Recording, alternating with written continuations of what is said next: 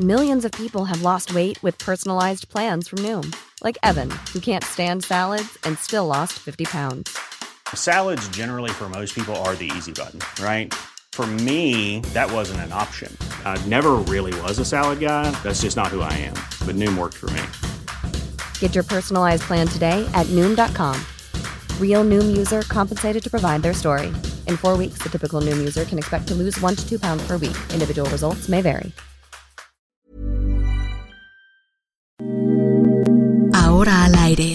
La una, con Salvador García Soto. Un encuentro del diario que piensa joven con el análisis y la crítica. A la una, con Salvador García Soto. Vamos a decir no a la revocación.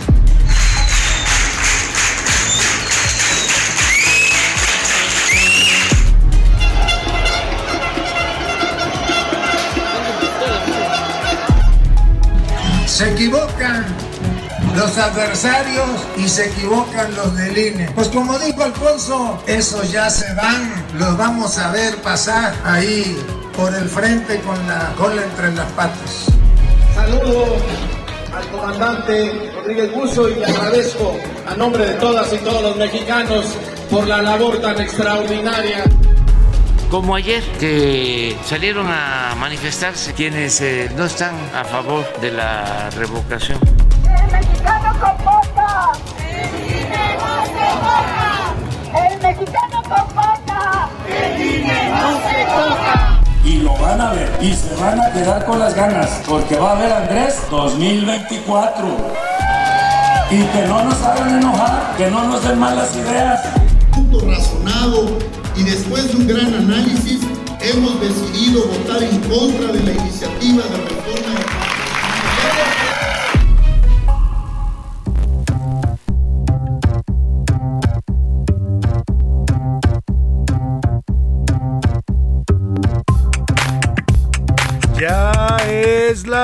una de la tarde en punto en el centro de la República. Los saludamos con gusto. Comenzamos a esta hora del mediodía a la una. Este espacio informativo que hacemos para usted. Todos los días a esta hora del día ya sabe que aquí nos encuentra. Aquí estamos para usted en el 98.5 de su FM, la frecuencia central del Heraldo Radio. Desde aquí, el Saludamos a toda la República Mexicana, a todas las ciudades donde sintonizan el Heraldo Radio en este lunes 4 de abril. Lunes 4 de abril, vamos a la primera semana del mes de abril y bueno, lo hacemos con toda la actitud, con todo el ánimo, empezando semana, también empezando mes, en un día calurosito acá en la Ciudad de México, 25 grados centígrados la temperatura. Estamos listos para llevarle la mejor información, el mejor análisis, la crítica en la radio. Vamos a tener entrevistas con los protagonistas de la noticia, vamos a estar hablando de los temas más importantes en este momento en México y el mundo. Vamos a estarle contando las historias de este día. Deseo que este lunes, este arranque de semana, previa, semana previa a la Semana Santa, ¿eh? Ya la próxima semana comienzan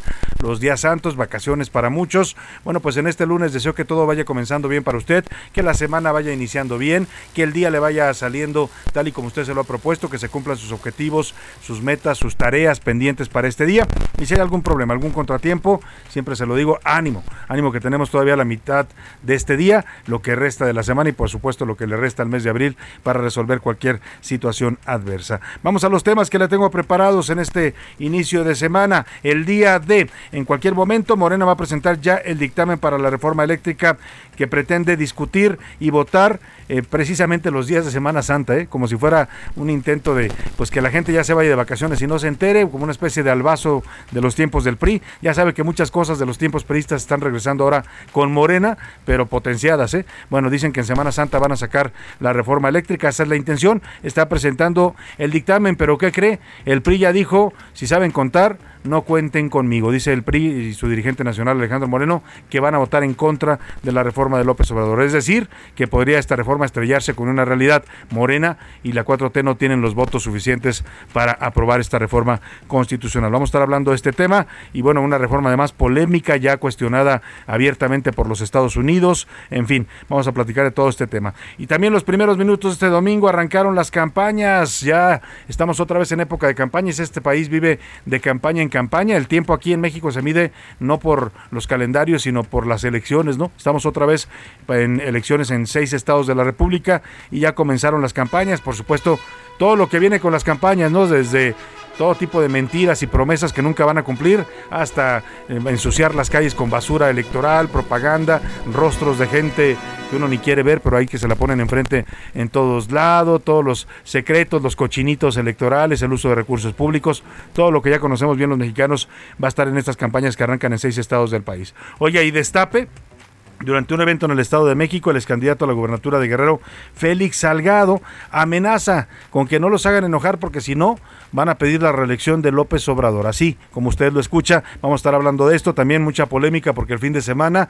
el secretario de Gobernación también es otro que parece que se destapó. Ahora sí ya se quitó la capucha de tapado. Muchos lo ven como el tapado para la sucesión presidencial. Anduvo de visita en Coahuila haciendo proselitismo a favor de la, de la revocación de mandato.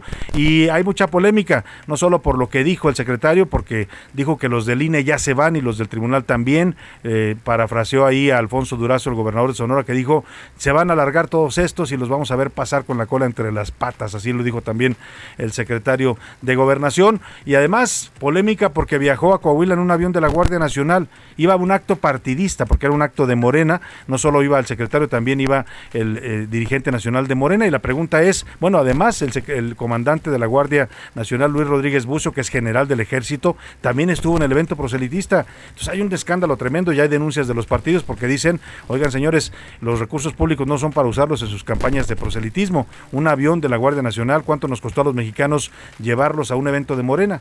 Pero además, pues ya, ya les valió gorro violar la ley, ¿no? Ya la campaña, la, la promoción de la campaña de revocación de mandato es a todo lo que da y con el uso de recursos públicos. Esta del próximo domingo ya no va a ser una consulta popular, va a ser una consulta de Estado, porque le están vertiendo todos los recursos del Estado con tal de que la gente vaya a participar. Voy a hablarle también de este tema. En los deportes, resurrección previa de Semana Santa. regresó la Liga MX y el América también sumó su segundo triunfo. Parece que el América está como Lázaro, el de los eh, de la Biblia, ¿no? Que se está levantando y está comenzando a dar pasitos. También ganaron Pumas y Cruz Azul. Además, la Federación Mexicana de Fútbol comenzó una mesa de trabajo junto al INAI, el Instituto Nacional de Transparencia y Acceso a la Información Pública, para analizar si el Fan ID que está buscando implementar en los estadios para controlar pues la violencia y los gritos estos indeseables, pues es eh, o si viola en algún sentido la ley de datos personales, que es una de las críticas que le hicieron a la federación en este sentido. En el entretenimiento, Priscila Reyes nos va a contar todo sobre la entrega de los premios Grammy. Ayer se llevó a cabo esta ceremonia importante en la que se dieron los premios a la mejor de la música en Estados Unidos y también en otras partes del mundo. Hubo varios mexicanos asistiendo a la ceremonia, estuvieron nominados y ya Priscila nos va a decir quiénes fueron los ganadores. Como ve, tenemos un programa muy variado, con mucha información, con mucho surtido de temas para estar comentando, informando, debatiendo y para que usted participe de este debate que hacemos todos los días sobre los temas de la agenda pública. Le hago las preguntas de este lunes. Esta es la opinión de hoy.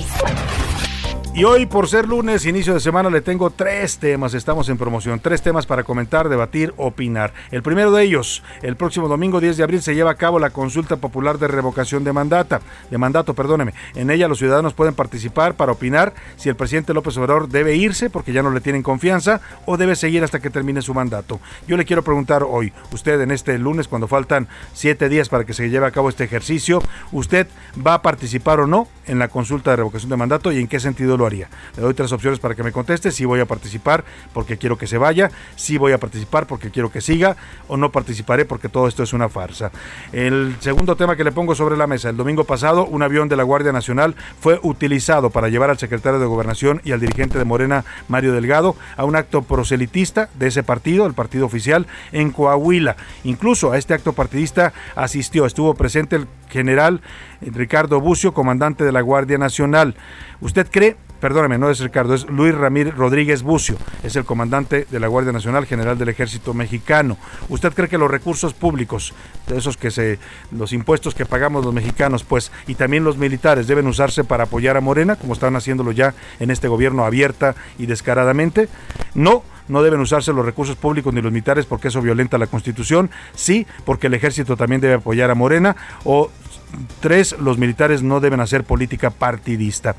Y la última pregunta, el último tema. Ayer arrancó el horario de verano. Si usted no se, le, no se le olvidó, tuvo que adelantar su reloj una hora. Es decir, perdimos una hora en este cambio de horario de invierno a verano. Yo le quiero preguntar, ¿usted este horario de verano le afecta o le beneficia? O como decía Luis Echeverría, todo lo contrario. ¿Me afecta porque pierdo sueño? ¿No me afecta porque me rinde más el día? ¿O me da exactamente lo mismo? Los números para que nos marque 55 18 41 51 99. Nos puede mandar mensajes de texto de voz. Ya sabe que aquí usted decide, pero lo importante es que aquí su opinión siempre cuenta y sale al aire. Vámonos al resumen de noticias, porque esto como el lunes y como la semana y como el mes de abril ya comenzó. Tragedia. Dos menores de edad perdieron la vida la tarde de este domingo luego de que se ahogaran en el balneario Tolistoque, ubicado en el istmo de Tehuantepec, en Oaxaca. Carnívoros. La Asociación Mexicana de Exportadores de Carne informó que del 1 de enero al 26 de marzo, las exportaciones de carne a Estados Unidos aumentaron en 41% con respecto al año pasado. Malas copas. Al menos 10 bares ubicados en la colonia Coapa, en la Ciudad de México, fueron clausurados debido a la falta de licencias y permisos. Feminicidio. Clara Noemí Hernández, de 15 años, fue hallada muerta con huellas de violencia sexual en la comunidad Lintero Limón del municipio Ixhuatlán de Madero, en el norte de Veracruz. A la cabeza. El candidato presidencial de derecha, Rodrigo Chávez, lidera los primeros resultados en Costa Rica con un 52.9% de los votos, tras haberse escrutado el 94% de las mesas. Una de la tarde con 11 minutos. Vamos a la información en este lunes. Oiga, la reforma eléctrica del presidente López Obrador contra viento y marea contra la opinión de Estados Unidos que la considera una reforma que va a dañar más el ambiente, que no va a favor de las energías limpias, que eh, pues puede afectar, causar pérdidas millonarias y demandas millonarias por empresas que verán afectados sus contratos. Bueno, contra todo eso y contra las opiniones también aquí en México que rechazan este cambio de modelo eléctrico, el presidente López Obrador pues ha ordenado que su reforma camine y en la Cámara de Diputados se aprestan ya, están moviendo el dictamen para llevarlo a discusión el próximo 13 de abril, creo que es el lunes, el lunes 13, si es el 13 de abril, a ver si me ayudan, lunes 13 de abril, prácticamente el día que inicia, no, perdóneme, es el miércoles 13 de abril, es durante la Semana Santa. O sea, la quieren meter a votación justo cuando los mexicanos ya anden de vacaciones y ni se van a enterar. Pero mire, esta intención pues se puede topar con una realidad. Morena no tiene los votos suficientes. Para lograr aprobar esta reforma del presidente López Obrador necesitan forzosamente votos de otros partidos de oposición. El presidente le ha apostado con todo al PRI pues algo le sabe, ¿no? Algo le sabe a los periodistas porque les ha insistido y ha insistido, les ha cortejado, les ha dicho que por favor voten por su reforma, que si no van a ser traidores de la patria, que lo piensen bien. Bueno, pues los periodistas están diciendo que no van a votar a favor de la reforma de López Obrador. Lo dijo su dirigente nacional Alejandro Moreno hace unos minutos, dio una conferencia donde de plano dijo el partido del PRI no va con la reforma de López Obrador. Vamos a la Cámara de Diputados donde se encuentra Elia Castillo, nuestra reportera de Asuntos Legislativos, siguiendo de cerca todo este tema que se está empezando a calentar, así como la temperatura ambiental. Te saludo con mucho gusto, Elia Castillo. Muy buenas tardes, Salvador, te saludo con gusto. Bueno, pues como bien comentas, pues ya la fracción parlamentaria del PRI en la Cámara de Diputados desde la dirigencia nacional del partido anunció su voto en contra de la reforma eléctrica luego de meses en la indefinición. Recordemos que eh, la fracción parlamentaria del PRI pues había señalado que iba a analizar detenidamente esta propuesta y que todavía no tenía una postura respecto a cuál sería el sentido de su voto. Sin embargo, bueno, con esta este anuncio por parte de la bancada periodista, pues eh, Morena definitivamente ya no cuenta con los 57 votos que necesita para aprobar la reforma constitucional. Te comento que hace unos momentos eh, la Comisión de Medio Ambiente y Recursos Naturales aprobó eh, el dictamen de opinión en sentido, en sentido positivo eh, de esta ah, reforma eléctrica propuesta por el presidente Andrés Manuel López Obrador. Pero bueno, te invito a que escuchemos cómo anunció o cómo dio este anuncio Alejandro Moreno de que el PRI va en contra de la iniciativa presidencial en materia eléctrica. Escuchemos. El PRI votará en contra de la reforma eléctrica que envió el presidente de la República y presentaremos con nuestros coaligados Con el Partido Acción Nacional y el Partido de la Revolución Democrática propondremos una iniciativa, una contrarreforma de algo que sí le sirva a los mexicanos.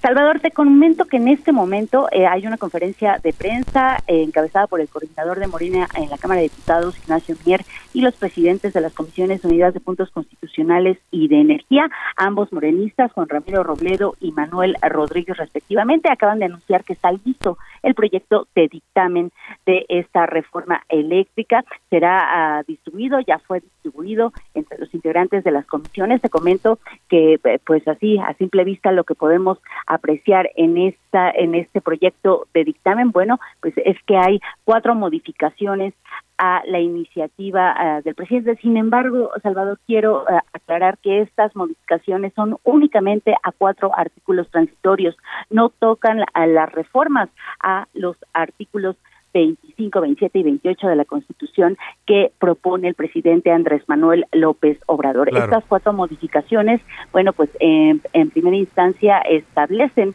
eh, en, el, en el artículo segundo transitorio que la CFE eh, será responsable del sistema eléctrico nacional, uh -huh. eh, de eh, la instalación de dicho sistema y además establecerá la cancelación de eh, contratos y permisos conforme a lo anunciado y eh, en, en, su tercer transitorio señala que eh,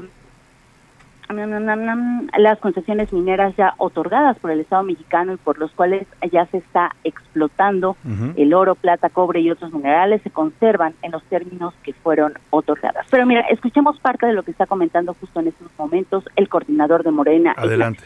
Adelante. Atienden lo esencial en materia de energías limpias y renovables, reconociendo que las hidroeléctricas, la geotermia y la energía nuclear también son energías limpias.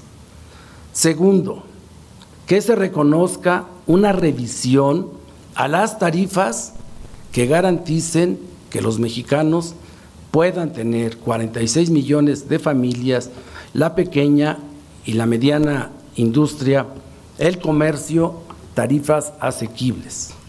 Que además esté con criterios de planeación y de control a cargo del Estado mexicano.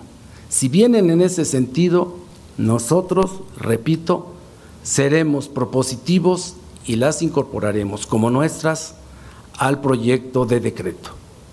Ese es el propósito, el interés de nuestra coalición y la convicción que tiene Morena en esta Cámara de Diputados. O sea, lo que está haciendo el señor Ignacio Mieres, invitando todavía a la oposición, Elia, para que pues sugiera cambios en este sentido, habla del tema de las tarifas, habla del tema de mantener eso sí el control de la CFE como lo propone López Obrador, y lo que tú nos decías es, sí le hicieron cuatro cambios, pero cuatro cambios menores, podríamos decir, no, no inciden en lo que se ha cuestionado de esta reforma.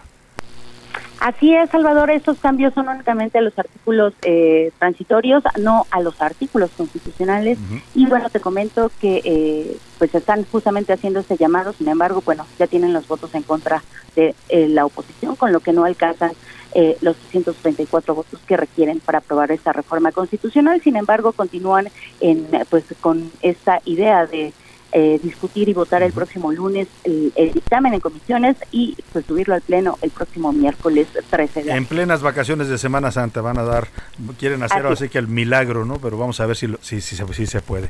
Muchas gracias, Elia Castillo, por tu reporte. Muy buena tarde, Salvador. Muy buena tarde, Elia Castillo. Oiga, pues sí, ¿eh?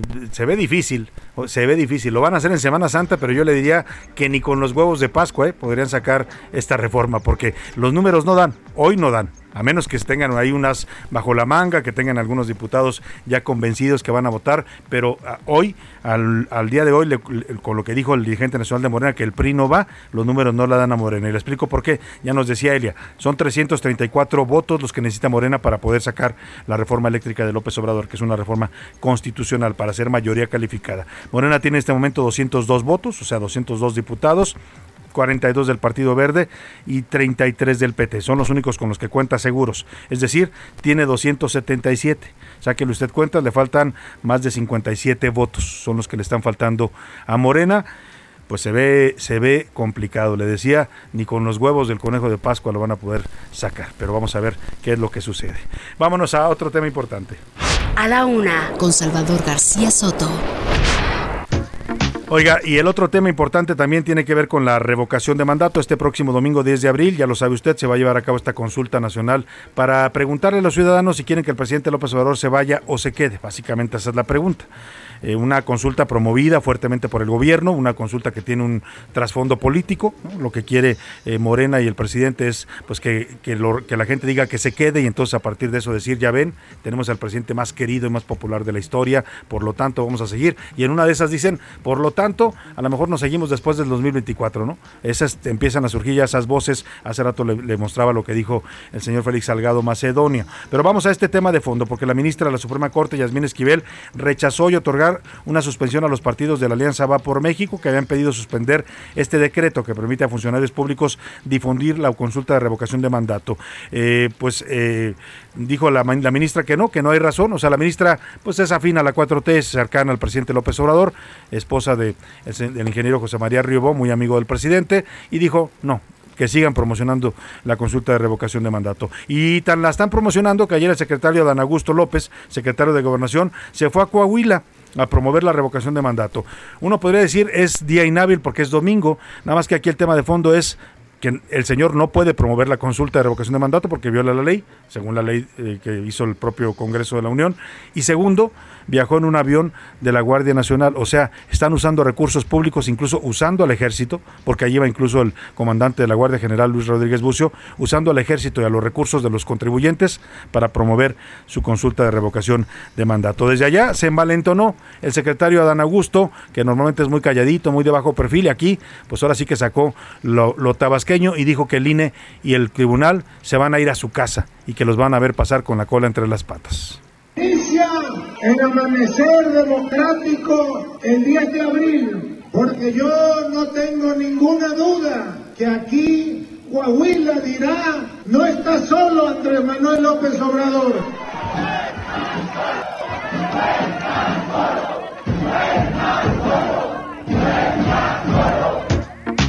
Pues ahí está el señor Adán Augusto, que muchos dijeron también ya se está destapando, ¿eh? porque muchos lo ven como el tapado, el caballo negro para el 2024. Dicen que es el favorito real del presidente, más allá de la jefa de gobierno Claudia Sheinbaum, que sí es muy cercana al presidente, pero pues si no crece, como no ha crecido mucho la jefa de gobierno en las encuestas, pues a lo mejor en una de esas le van a clavar al eh, paisano tabasqueño, casi hermano del presidente. Pero en la mañanera de hoy, a pesar de estos actos de promoción y del uso evidente de recursos públicos, hay un video donde se ve a Adán Augusto abordar este avión de la Guardia Nacional, junto con Mario Delgado, el dirigente nacional de Morena, el senador Armando Guadiana, el comandante de la Guardia Luis Rodríguez Bucio, el avión pues trasladándose a actos proselitistas de Morena pues sí dice el presidente que no pasa nada, que él tiene derecho a promocionar la revocación de mandato. El secretario de Gobernación, Adán Augusto López Hernández, pues él está visitando los estados para cumplir con su responsabilidad, no para promover la consulta. Pues al presidente no le parece mal y es que el presidente ordenó. Todo esto está ocurriendo porque todos son órdenes del presidente. Háganle como sea, ya no importa. Que se tomen recursos, que vayan quienes tengan que ir, no nos importa. O sea, ya se está descarando Morena y la 4T, que son tan iguales a los priistas o a los panistas o a los que tenían el poder y lo usaban para promover sus campañas, pues ahora también lo está haciendo Morena ya abiertamente. Eh, precisamente el PRI y el PAN denunciaron ya a Morena, pusieron una denuncia en el INE porque los secretarios de Estado están promoviendo esta revocación de mandato en sus giras. Eh, pues y si allá en la campaña de la, revocación le andan tirando con todo al INE, ¿no? que algunos piensan que este es el tema de fondo en esta consulta, acabar con el INE y acabar con el tribunal para someterlos y tener órganos electorales ya no autónomos sino controlados, pues el presidente le volvió también a tirar al INE. Desde el principio, desde antes pues, de la consulta, las autoridades electorales no han estado a la altura de las circunstancias. Cuando se aprueba lo de la revocación del mandato, empiezan a poner obstáculos de todo tipo, que no tenían dinero, que no iban a instalar casillas. Sí, esa actitud pues no ha ayudado. Yo estoy aquí por el pueblo. Dice el presidente que los órganos electorales no, han estado la, no han estado a la altura de las circunstancias. Para él, estar a la altura de las circunstancias es decirle a todo, sí, señor presidente, lo que usted diga, lo vamos a hacer. No, señor presidente, estos son órganos autónomos y nunca le van a decir que sí a todo lo que usted quiera.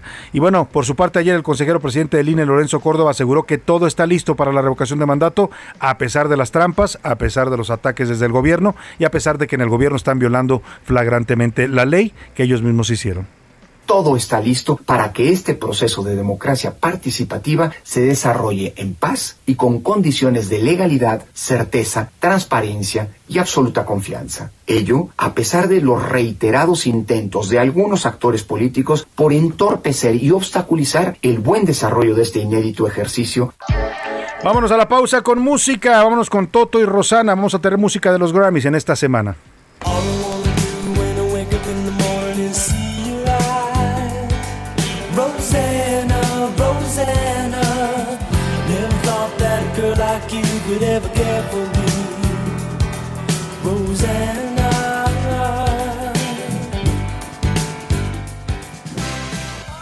Escuchas a la una con Salvador García Soto. En un momento regresamos.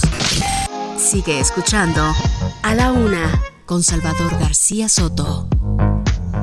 Ahora, la rima de Valdés. O de Valdés, la rima. Es terminas y te vas el hashtag de oposición que en modesta intervención caminó por la ciudad. Yo les digo mi verdad. Agrupaciones civiles llenaron a medios chiles alguna que otra avenida, más o menos concurrida, ocupando unos carriles. Lo que parece es que dicen que al INE hay que respetarlo y que no hay que cancelarlo. Además que economicen y que el fuego no le aticen para que no lo cierre el peje, que Lorenzo no se deje y todo eso quedó claro en un movimiento raro. Del ángel al monumento marcharon muy preocupados. Algunos son acarreados que aprovechan el momento. Eso sí, gran descontento ante este gobierno chafa que parece una piltrafa, pero lo peor de este son es que no hay oposición, se siente como una estafa.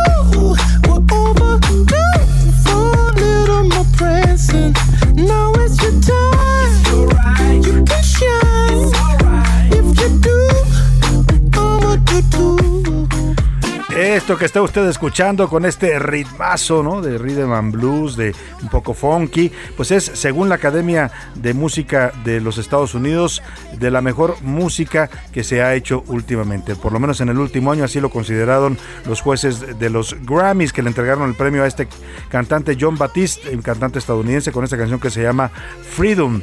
Es ganador, pues el ganador absoluto de ayer en la noche. Hubo muchos, pero él fue de los que se llevaron más premios Grammy, álbum del año 2022 entre ellos para su producción We Are, donde viene justamente esta canción que está escuchando. Es John Batiste, si usted no lo conoce, córrale y píquele a su teléfono.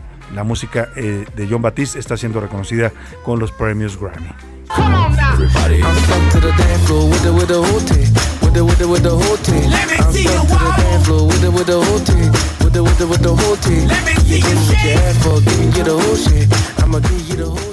A la una, con Salvador García Soto. Bueno, y toda esta semana vamos a tener justamente música de los previous Grammy que ayer se llevaron a cabo. Vamos a tener ganadores, otros no ganadores, nominados a lo largo de la historia de este premio importante de la música en los Estados Unidos y que tiene también ya una resonancia internacional. Varios mexicanos también han ganado Grammys y han sido reconocidos por esta Academia de Música de los Estados Unidos. Vamos por lo pronto a más información. Eh, ¿Se acuerda usted aquel dicho de Vicente Fox de comes y te vas? Que le dijo ingenuamente, le dijo a Fidel Castro Nunca se enteró Fox que lo estaba grabando y después Castro circuló la grabación donde le decía, mira, es que te quiero pedir un favor, que vengas y nada más comas y te vayas porque pues, la presencia de Estados Unidos. Sí, sí, sí, claro, presidente, lo que usted me diga, le decía Fidel Castro que se lo estaba chamaqueando al presidente mexicano de entonces que era Vicente Fox. Bueno, pues ahora le podemos poner terminas y te vas, así denominaron, usaron esta frase las personas que ayer salieron a manifestarse en la Ciudad de México en contra de la consulta de revocación de mandato. En más de 20 estados de la República, además de aquí de la capital. Hubo manifestaciones similares. Los organizadores hablan de más de 3.000 personas marchando ayer sobre el Paseo de la Reforma. Iván Márquez nos hace un recuento de estas marchas, empezando aquí por la Ciudad de México.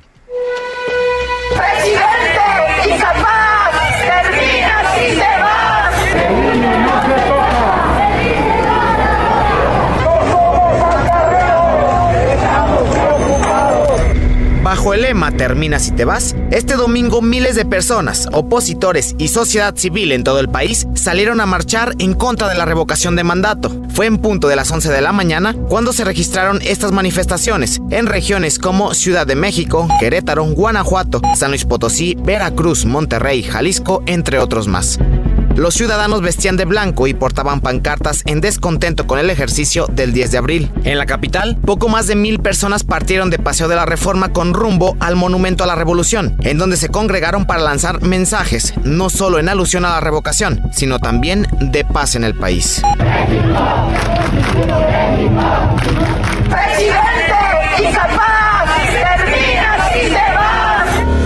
Lo más emotivo fue un minuto de silencio y de aplausos por las muertes que han ocurrido en el país.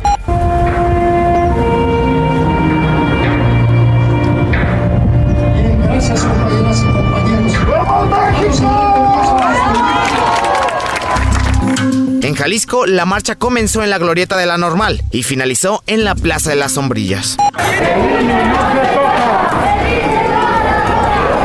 Además, en capitales como Monterrey, León, Veracruz, Querétaro, Mazatlán y Puebla, centenares de mujeres y hombres también reprocharon esta consulta.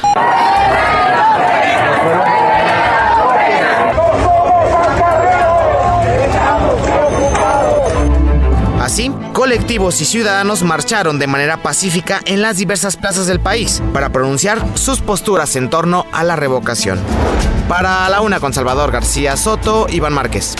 Bueno, pues así sonaban las consignas, eh, termina si te vas, le decían al presidente López Obrador, y también el INE no se toca, que se volvió un hashtag tendencia en las redes sociales, pues para defender a los órganos autónomos electorales, ¿eh? porque detrás de todo esto de la revocación de mandato hay claramente una intención por eh, someter a estos órganos, por desintegrarlos y hacer unos a modo de la 4T, y a partir de ahí, pues mire, a ver cuándo lo sacamos del poder, ¿eh? otros 70 años como duró el PRI, así es el plan que tiene sin duda López Obrador de eternizar a su partido en el poder. Ya no estamos jugando con esto, es clara y abierta la intención y lo están haciendo por todos los medios del Estado. El presidente dijo hoy, precisamente sobre esta marcha, pues un poco sarcástico el presidente sobre la marcha de los que salieron a protestar contra la consulta de revocación de mandato. Digo que sus opositores no quieren que se vaya, incluso cuestionó a la oposición por sabotear este ejercicio, por llamar a la gente a que no participe. Se preguntó el presidente por qué no mejor van a votar en su contra en la consulta o no. Quienes no están es que está complicado. Este, a favor de que se lleve a cabo la revocación, porque lo que no quieren es que yo me vaya, fíjense, los eh, opositores quieren que yo me quede y por eso dicen que no participen. Es como kafkeano, porque si no me quieren, ¿por qué no van a votar? Yo le voy a contestar al presidente, no soy opositor, pero se lo digo desde mi punto de vista personal, desde mi trabajo periodístico. No, no van a votar, presidente, y yo, al menos yo no pienso acudir por una razón, porque esto es una consulta de Estado, es una consulta política, porque este no es un ejercicio real, democrático, es una consulta que usted pidió, que usted ordenó a sus diputados aprobar y que usted está organizando y promoviendo con recursos públicos. Lo que usted quiere es que la gente vaya y diga sí o no, pero cuando usted ya tiene toda una maquinaria trabajando. O sea, y salir a votar el domingo es prácticamente hacerle el juego a este juego, a este, eh, a esta estrategia política de López Obrador, porque usted no va a poder derrotar a la maquinaria que se está moviendo de Morena. Se están moviendo 16 estados de la República. Los gobernadores les exigieron que llevaran gente a votar. Se está moviendo el aparato federal. Ayer vimos al secretario de Gobernación, a los aviones de la Guardia Nacional trasladar a la gente de Morena. Se están moviendo muchas cosas con recursos públicos. Y a eso no se le va a ganar. O sea, es un hecho que va a ganar la mayoría de los que salgan a votar y es una decisión de cada quien. Yo no pretendo influir en nadie. Si usted quiere salir el domingo, salga y emita su, su participación. Eh, pero es un hecho que el resultado ya se sabe. ¿No? Va a ganar los que digan que siga el presidente y a partir de eso viene pues toda una estrategia política para decir, ya ven, la gente nos quiere. Y entonces el INE, como es una porquería y no quisieron hacer nuestra consulta bien, los vamos a, tratar de quitar como ya lo anticipó el presidente. De eso se trata este juego, ¿eh? Ya aquí se lo he dicho y se lo digo con toda la conciencia. Cada quien cada quien decida si participa o no. Si participa usted de su derecho, puede hacerlo a favor o en contra, que se, que se vaya el presidente o que se quede. Tiene las dos opciones en la boleta. Si no participa también es válido y cada quien que esgrima sus razones. Vámonos a otro tema. Mire, pues estamos en, en, plena campaña de revocación de mandato. Ya empezaron las otras campañas ahora para elegir gobernadores en seis estados de la República. Eh, justamente el domingo arrancaron campaña la mayoría de los candidatos. Se van a elegir el próximo 5 de junio gobernadores de seis estados: Aguascalientes, Durango, Hidalgo, Quintana Roo, Oaxaca y Tamaulipas. En este proceso electoral se eligen en total 436 cargos. Además de las gubernaturas, también hay diputaciones locales, presidencias municipales, sindicaturas y regidurías, de acuerdo con el INE. Vamos a hacer un recorrido con nuestros corresponsales del Heraldo de México por los seis estados que ya arrancaron campaña este fin de semana. Las campañas electorales para la renovación de la gubernatura de la entidad comenzaron desde el primer minuto de este domingo, encabezados por la coalición Va por Hidalgo, integrada por los partidos PRI, PAN y PRD, y conformada por la diputada federal con licencia Carolina Vigiano, quien recorrió los municipios de Tula, Tulancingo y Mineral de la Reforma. Y también le decimos de una vez a Morena que no vamos a permitir que coaccionen el voto. Por otro lado, el senador con licencia, Julio Menchaca Salazar, encabezante de la coalición de la candidatura común Juntos Hacemos Historia en Hidalgo, integrada por los partidos Morena, PT y Partido Nueva Alianza Hidalgo, inició sus actividades proselitistas en el municipio de Ujutla, donde se comprometió a impulsar la verdadera alternancia en la historia de la entidad. A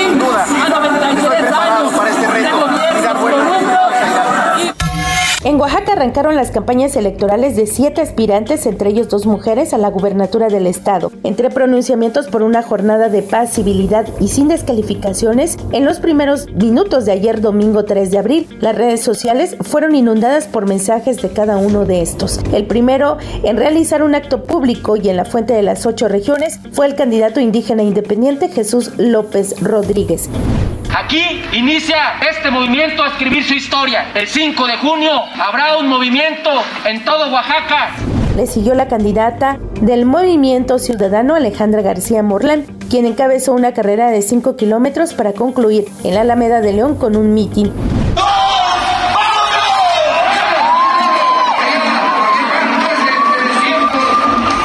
Mientras que en la colonia Siete Regiones de la ciudad de Oaxaca, Natividad Díaz Jiménez, candidata del Partido Acción Nacional, recorrió viviendas de mujeres que dijo empatan con su propuesta.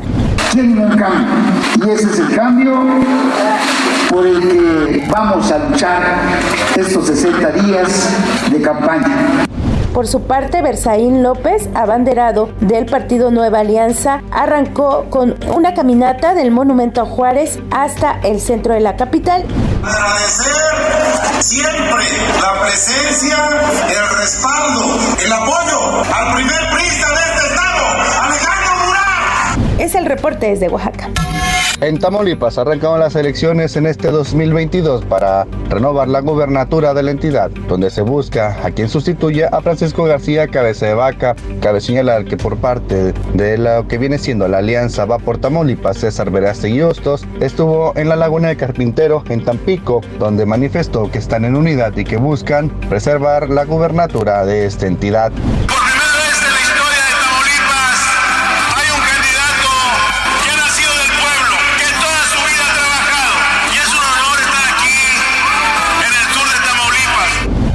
Parte, Américo Villarreal estuvo en Ciudad Victoria donde tuvo dos eventos importantes. El primero estuvo realizando la pega de cacamonías y después en la colonia que lleva el nombre de su padre, Américo Villarreal, en Ciudad Victoria, sostuvo un mitin donde estuvo acompañado por actores políticos de Morena, así como por varios gobernadores. Iniciamos, les digo, estoy listo para llegar a la victoria. Por su parte, Arturo Díaz arrancó en diferentes puntos de la República haciendo bandereos y concluyó su primer día de campaña en la ciudad de Tampico. Vamos ahorita a arrancar lo que es la campaña. Vamos a Altamira. Desde Tamaulipas, Carlos Juárez. Bueno, aquí le presenté tres estados de los que arrancaron campaña por razones de tiempo. En la segunda hora le presentaré los otros tres estados también que ayer arrancaron campaña. Eh, vamos en este momento en vivo y en directo al Hotel Hilton aquí en la Ciudad de México, ahí en los rumbos de la Alameda Central, porque están dando conferencia a los tres dirigentes de la Alianza Va por México. El dirigente nacional del PRI, Alejandro Moreno, el dirigente del nacional del PAN, Marco Cortés, y el dirigente nacional del PRD, Jesús Zambrano. Están diciendo que no van con la reforma eléctrica de López Obrador. Escuchemos, en este momento está hablando Alejandro Moreno, dirigente nacional priista. A ver, vamos a escuchar en un momento más lo que están diciendo en este momento en vivo. Básicamente han dicho eso, que no van con la reforma en los términos en que la ha presentado hoy ya la mayoría de Morena, el dictamen que empezó a circular, no van a votar a favor de ella, dicen los tres partidos de la Alianza Va por México. Con esto, si es que logran disciplinar a todos sus diputados, ¿no? porque también habrá que ver si no hay priistas que ya estén por ahí negociando en lo oscurito con el gobierno, que se dan esos casos en la Cámara de Diputados, ¿no? desde cañonazos hasta promesas de lo que usted quiera pues eh, vamos a ver si logran estos tres partidos disciplinar a sus diputados y hacer que voten como ellos lo están definiendo. Pero en esta conferencia de prensa que están dando en este momento en vivo, ahí en el Hotel Hilton de la Alameda Central, el PRI, el PAN y el PRD dicen a través de sus dirigentes nacionales que no van a votar a favor de la reforma eléctrica de López Obrador, que no van con esa reforma. Escuchemos lo que está diciendo en estos momentos el dirigente nacional del PAN, Marco Vamos, vamos, perdón, está hablando el coordinador del PRI, Rubén Moreira, el coordinador en la Cámara de Diputados. Escuchemos. Estado independiente, es decir, un suministro básico ciudadano justo. Esa sería la nueva empresa. Y se establecerán mecanismos de subasta de cobertura eléctrica de mediano y largo plazo como medida específica de protección al usuario o consumidor obligatoria para el suministro básico o en su caso el suministro del ciudadano, donde buscamos que tener esa garantía del derecho humano para quienes no tienen nada. Porque la electricidad genera salud, la electricidad genera esparcimiento, genera la cultura a través de la posibilidad de que tengan aparatos eléctricos las personas y puedan acceder al servicio.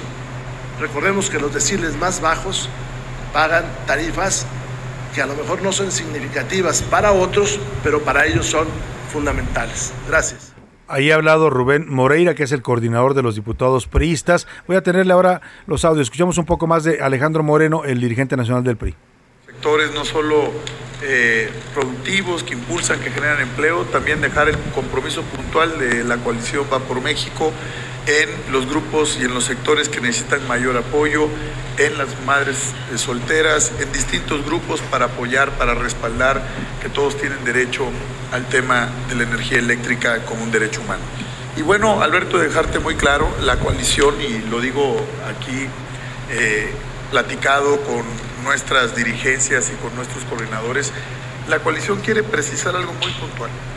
Nosotros sí estaremos presentando una reforma objetiva, una reforma de vanguardia, una reforma global que respete compromisos, tratados internacionales, lo que se ha comprometido el Estado mexicano, que genere empleo, que genere oportunidades, que genere que verdaderamente las tarifas eléctricas bajen. Porque luego es una mentira, como siempre le hacen, nada más en el discurso y no tienen en los hechos, en una propuesta sólida que las que nos lo diga Alejandro Moreno, el dirigente nacional del PRI, que mienten cuando nos dicen que con sus reformas van a, a bajar las tarifas. Nos mintió flagrantemente Peña Nieto, nos dijo que con su reforma eléctrica, esta que está vigente, iban a bajar las tarifas. Yo le pregunto, ¿han bajado? ¿Siente usted que paga una energía eléctrica más barata? Pues no, como tampoco van a bajar si aprueba la López Obrador. Es otra de esas promesas iguales en la que dicen, no, es que si la aprobamos, si la aprueban así, van a bajar las tarifas. Nada. No, no crea usted esas cosas que son promesas de político. Si usted le crea a los políticos, pues ya es decisión de cada quien. Vamos a escuchar ahora al dirigente nacional del PRD, el señor eh, eh, Jesús Zambrano. Ya escuchó usted que ellos están diciendo no vamos a votar por la propuesta de López Obrador y vamos a presentar una propuesta propia de los tres partidos.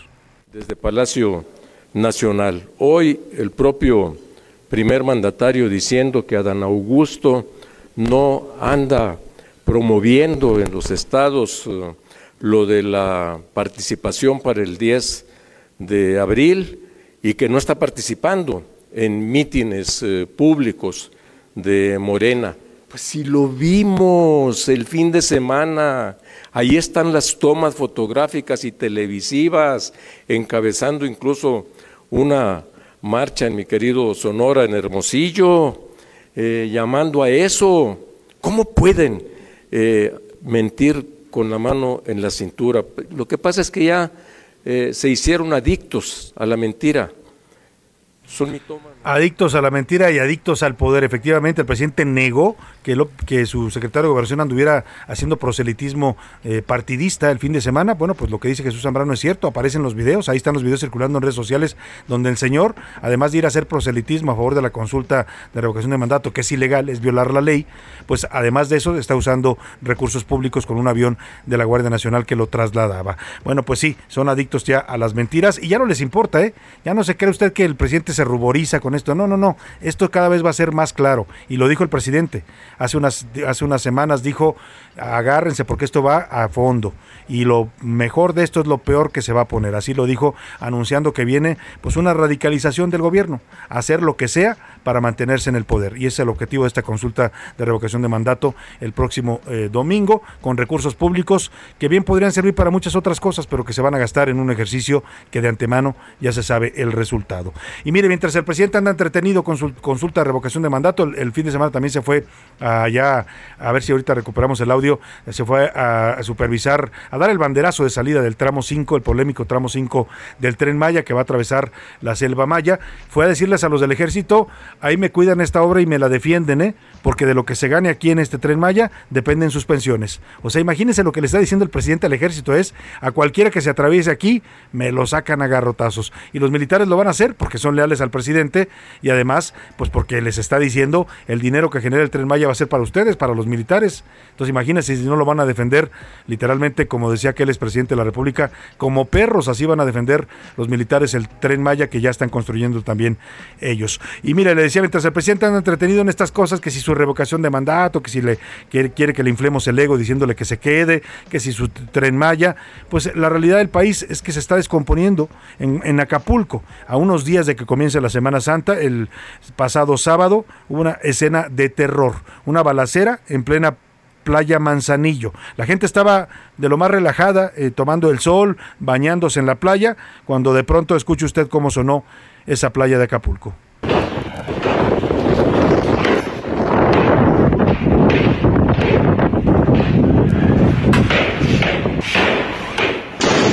Agáchate, agáchate, por favor, agáchate.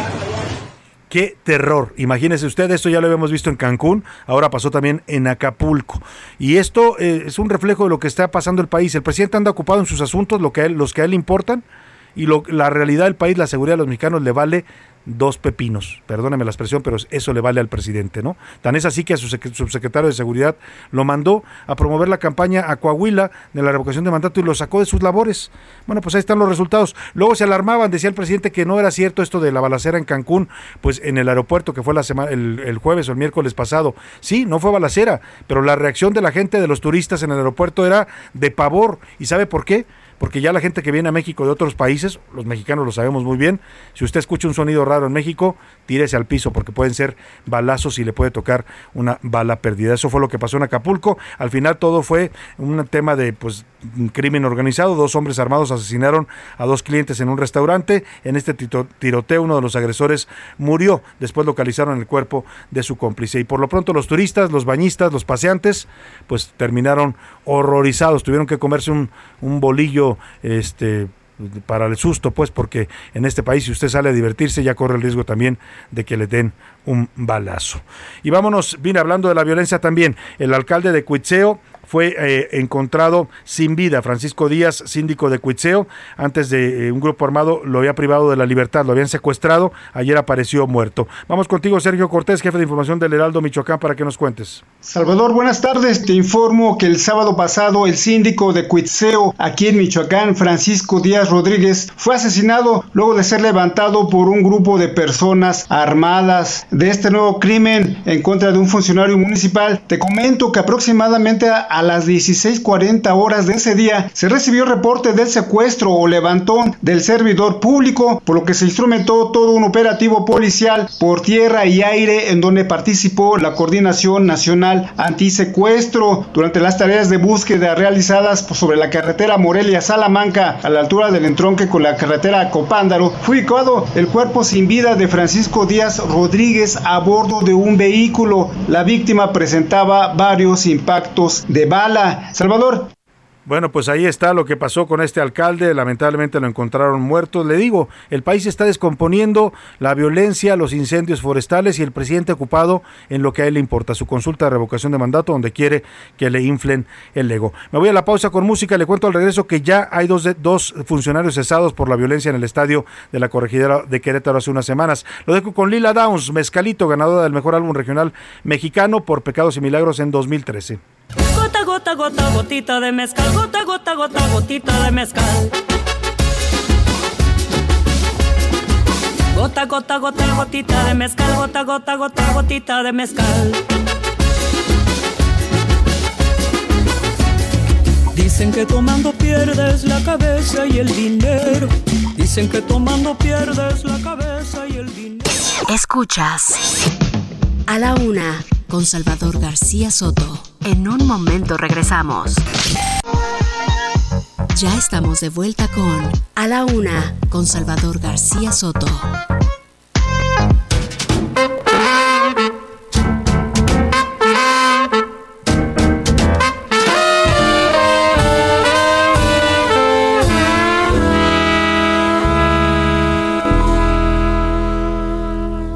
Feel a sudden urge to sing the kind of ditty that invokes the spring. So control your desire to curse while I crucify the verse. This verse I've started seems to me the tin antithesis of melody. So to spare you all the pain, we'll skip the dumb thing and sing the refrain. Come on.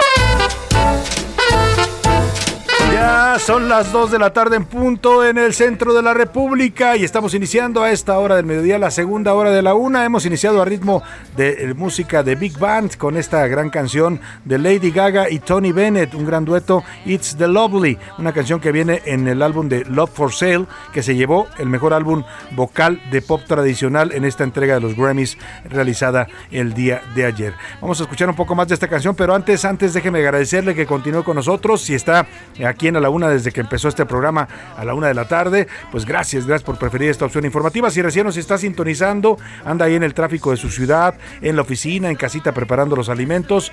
Bienvenido, esto es a la una. Yo soy Salvador García Soto y a nombre de todo este equipo de profesionales le agradezco que nos sintonice. Le voy a llevar la mejor información en la siguiente hora, en esta segunda parte de A la Una. Escuchemos un poco más de esta gran canción de Lady Gaga y Tony Bennett y ahora le cuento lo que le tengo preparado para esta segunda hora.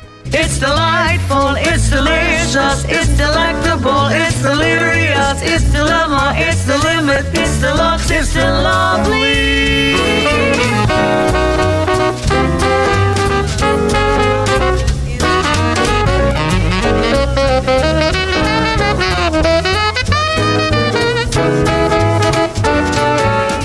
Bueno, así suena esta canción que fue premiada como el mejor álbum vocal de pop tradicional. Vámonos a los temas que le tengo preparados en esta segunda hora, a pesar de los esfuerzos de las autoridades.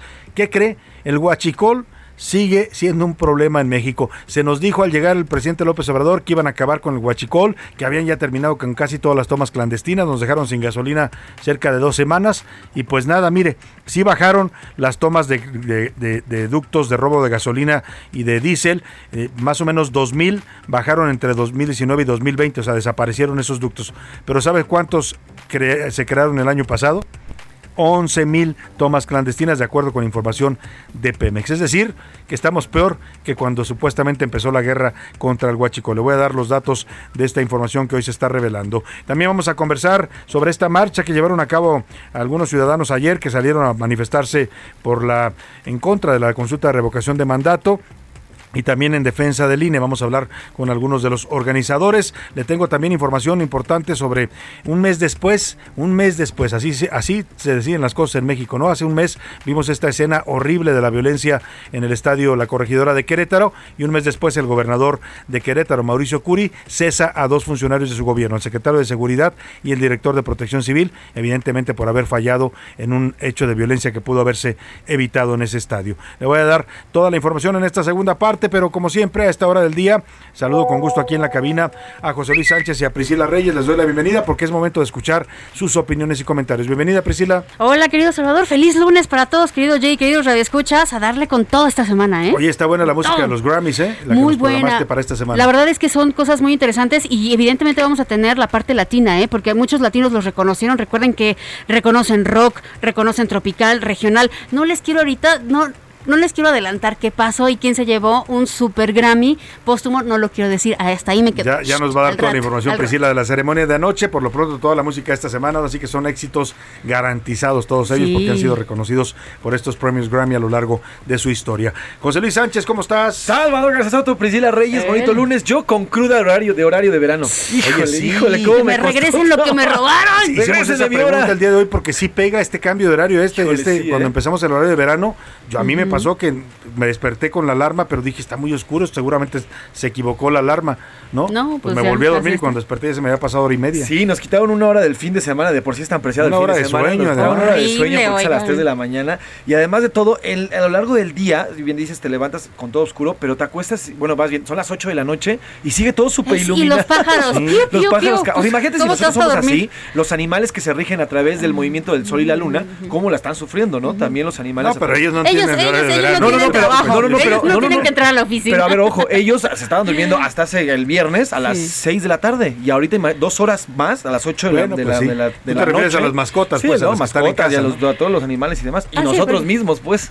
Porque en la naturaleza ellos tienen su Ellos horario. tienen su ellos ellos horario vale biológico. el cambio. Nosotros también lo tenemos y es lo que se ve un poco alterado con este, Sí. este cambio en particular del horario de. Lo estábamos hablando con Milka, o sea, está confirmado, Salvador. Confirmado que nos crea todo un, un trastorno ahí emocional, biológico, Pues sí. etcétera. Esa es una de las preguntas que le formulamos hoy. También le preguntamos sobre el uso de los recursos públicos. Vemos ya a los funcionarios de gobierno utilizar el dinero de los contribuyentes para andar promoviendo la revocación de mandato en actos proselitistas de Morena, incluso viajando en aviones de la Guardia Nacional, incluso el general de la Guardia Nacional presente ahí en un acto de Morena y uno se pregunta de qué se trata esto, pues, ¿no? O sea, ya el ejército ya, ya tiene militancia política también porque eso es delicadísimo. ¿eh? El ejército debe ser apartidista, debe estar con las instituciones, no con los partidos políticos que gobiernen. Pero bueno, es, es una de las preguntas que le formulamos también y también le preguntamos, por supuesto, sobre este horario de verano. Y la última pregunta, José Luis. Sobre la consulta, ¿usted va a participar o no en esta consulta y en qué sentido? Es también la pregunta. Si va a salir a participar, ¿en qué sentido lo va a hacer y por qué? Es parte de lo que le preguntamos hoy. ¿Y qué dice el público? ¿Qué dice el público? Por acá nos están diciendo, a mí me gusta el horario de verano, una hora más de trabajo. Ah, Ah, oiga, ah, bien, caray. bien por Bien, usted, qué bueno. qué barbaridad, su jefe feliz. Bueno, buenas tardes, Salvador Pris y Luis. Excelente inicio de mes y semana. Soy Salvador Molar. No iré porque es un ejercicio absurdo solo por cumplir un capricho más del López Obrador, lo dicen por acá. A la consulta se refiere, Sí, a la consulta. En los masones de los partidos políticos no buscan el bienestar de México, que se vaya Obrador, lo dicen por este lado. Eh, nos mandan abrazos, emojis de abrazos, muchas gracias. Abrazos, también, para, usted. Abrazos, no balazos, como dicen. Eh, Salvador, buenas tardes. Acá en Tapachula yo los escucho por internet. Saludos, tu fiel radio escucha Lorena Vasconcelos. Saludos, Lorena, ¿en te mandamos saludos eh, desde Tapachula por internet. Esa es una gran opción, ¿eh? el internet para que nos escuche. Le doy rápidamente las opciones, Priscila, para que la gente que por alguna razón, la que sea, no nos puede escuchar ya en su estación favorita donde nos escuchaba, pues puede escucharnos ahora a través de estas opciones que le vamos a dar. Tenemos varias. La primera es en la página del Heraldo oficialmente, evidentemente heraldodemexico.com.mx. Se va usted a la opción de radio y tiene dos alternativas. Una, cabina en vivo, nos puede ver. Y para que no rompa la magia de la radio, En también este le puede dar audio. Un traguito a mi taza de té, así es que. A ver, que se escuche también, porque... A ver. Ahí está. Y ahí nos pueden eh, escuchar. También está la aplicación de Tuning Radio, también ahí nos pueden escuchar. En emisoras.com.mx, también ahí pueden buscar a la una con Salvador. García Soto, en iHeartRadio. Y en forma de podcast, si usted se pierde el programa, tiene la excelente opción de escucharlo grabado, así es que no, no puede, no tiene pretexto para no escucharnos todos los días. Spotify, busca a la una con Salvador García Soto y listo. Ahí Sí, está. si tuvo, si tuvo problemas con su estación porque ya no nos estaba transmitiendo, pues entonces váyase a estas opciones y ahí nos puede seguir escuchando todos los días. Aquí estamos para Oye, usted. y hablando de la página Salvador Priscila, les quiero una super noticia porque Heraldo de México. ¿Cuál página? .com.mx, Ah, la página del Heraldo. El sitio del Heraldo. Se ha convertido en el sitio número uno de medios a nivel nacional según cifras de bien. 22 millones 220 mil usuarios durante el mes de febrero nos han convertido como el medio mejor posicionado en el nivel digital heraldodemexico.com.mx. Felicidades a toda la gente del heraldo.com.mx, han hecho un gran, una gran labor y bueno, pues rápidamente, ¿eh? porque este es un periódico que tiene apenas cuatro años, en cuatro años ya estamos como el sitio de internet más visto en toda la República. Por aquí. Seguimos con las opiniones, sí, Priscila. Imelda Gómez dice, Adán Augusto López es un patético pueblerino. Así lo dicen tal cual. Quisiera Adán tener Augusto, sí, clase, tabasqueño. cultura y la cuna de Lorenzo Córdoba. Pero ¿por qué le parece patético pueblerino? eh? Se me hace como que... Un poquito discriminatorio, sí, se me hace ¿no? como muy capitalino decir Uy, eso, sí. ¿no? Bueno, yo los veo en cabina, nos dicen por acá, ¡eh! ¡Saludos! Pero ¿cómo te llamas? No nos pone cómo se llama, aunque dice, AMLO no quiere ver la desgracia en México, economía devastada, no confianza de inversiones, falta de medicamentos para tratamientos de cáncer y niños, gente desplazada de sus viviendas por la delincuencia, impunidad en el caso de la línea 12 y bueno, le hacen una larga fila. Es Miguel Ramírez, él es el que nos Saludos, ve por Miguel. cabina. Nos saludamos y lo Hello. vemos también por acá. Hello Mike, buenas tardes. Soy Conrado Pérez de Guadalajara. Un saludo a todo el equipo por Saludos, Conrado. por otro lado, desde luego que no voy a participar en la farsa montada por Andrés Manuel, ya que solo perdería mi tiempo y sea cual fuera el resultado, el señor no se va a ir. Lo Ahí ponen acá. No se va a ir, no, No, se, no, va se va a ir porque lo elegimos para seis años, ese es un hecho, ¿eh? Buenas tardes a todo el equipo, soy la señora Marta de Catepec. Por cuanto hace a la primera pregunta, les comento que no voy a ir a votar el domingo, no voy a caer en el juego de Andrés Manuel. Eh, aquí dice, por supuesto, que votaré en la consulta. Me habría encantado poder votar una revocación con Fox, Calderón y Peña, lo dice Ramiro Santillán. Sí, sí, si la hubiera hecho, hubiera sido bueno también. Buenas tardes, soy Roberto Ponce. ¿Cuánta manipulación y desinformación hay en esta empresa y personas como ustedes? Ok, pues gracias por tu Gracias por, comentario. por escucharnos, sobre todo, ¿no? Se toma la molestia de escucharnos, aunque no le guste el programa, pues bueno, se lo agradecemos. Buenas tardes, eh, buen formato, trío dinámico. Y nos pone una manita de. Muy Gracias, bien. muchas gracias. Qué patético resulta escuchar ese personaje gris e insípido de Adán Augusto, ¿eh? No participo en la consulta, lo dicen por acá. Lean mi mensaje, por favor. Pues, Ahí está, ay, leído. están tirando fuerte al, al secretario de. Gobernación. Eh, buenas tardes a todos, claro que sí, voy a salir a votar el 10 de abril, lo dicen por acá. Por acá dicen yo sí voy a ir a votar. Muy bien. Por acá no votaré por esta estupidez, eh, lo dice Alex Rocha. Eh, aquí nos dicen, lo más asombroso es que malos gobiernos van y vienen, hacen a los pueblos como quieren y todavía seguimos soportando. Uy, sí.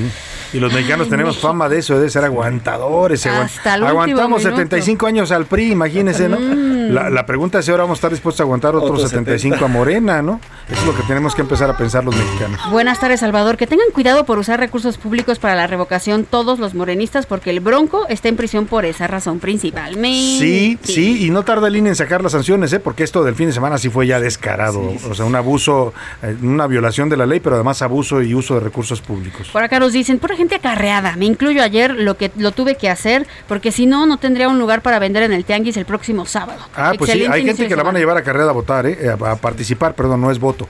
Pero ya le decía yo, a los gobernadores, a los presidentes municipales de Moreno le están poniendo cuotas. Tú tienes que llevar mínimo tantos. Quieren llegar a la cuota de 40 millones de participantes. Yo lo veo casi en chino. Van a lograr ¿eh? sacar varios millones de, de gente a votar, pero que lleguen a los 40 millones se ve muy difícil. Saludos para Ricardo García, que nos escribe desde Tlanepantla. Jorge Jurado, también muchísimas gracias. Elodia Mesa, gracias por tu mensaje. Desde La Laguna, José García, gracias también por tu mensaje. La señora Hernández nos escucha desde Xochimilco. Un saludo a. Xochimilco. Fernando Castro también dice, no voy a participar y lo pone con mayúsculas. Eh, hola, mi, dr- mi Dream Team de la radio. Muchas gracias. Lo dice Alberto de Colima, muchas gracias. Saludos, Alberto. Y muchos más que están diciendo, sí, participaré, otros no participaré. Está polarizado el tema también ahí, ¿no? Como todo, lamentablemente, en este país. José Luis Sánchez, ¿qué dice Twitter? Sobre el tema de la revocación de mandato, hay un rotundo 94% dice, no, no voy a participar, todo es una farsa. El 5.4 dice que sí, que va a votar por- o va a participar para que se quede. Y el 1.9 va- dice que sí, que va a votar, pero para que se vaya. Pero el rotundo es 93%. Que no van a participar. No van a participar en esta consulta.